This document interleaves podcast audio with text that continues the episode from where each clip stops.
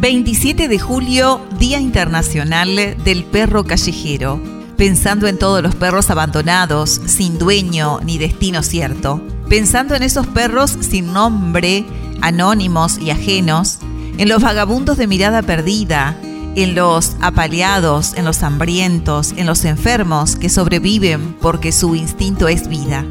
Pensando en todos ellos, se creó el Día Internacional del Perro Callejero. El creador de este día es Ignacio Gac, estudiante de periodismo chileno, quien propuso todos los humanos, ni tan humanos, salgan en forma independiente a las calles cada 27 de julio con alimentos para perros, con lo que puedan o quieran, para que los pobres perros se deleiten de un buen banquete, o al menos puedan comer algo y no morirse de hambre ni de frío. El perro callejero existe por culpa y causa de un humano irresponsable. Por eso, este día, más que para celebrar, es para tomar conciencia de la importancia de la esterilización y tenencia responsable, ya que si estas dos cuestiones estarían inculcadas en la sociedad, no existirían tantos animales en situación de calle. El objetivo de esta fecha es que se celebra tanto en varios países de Latinoamérica como en España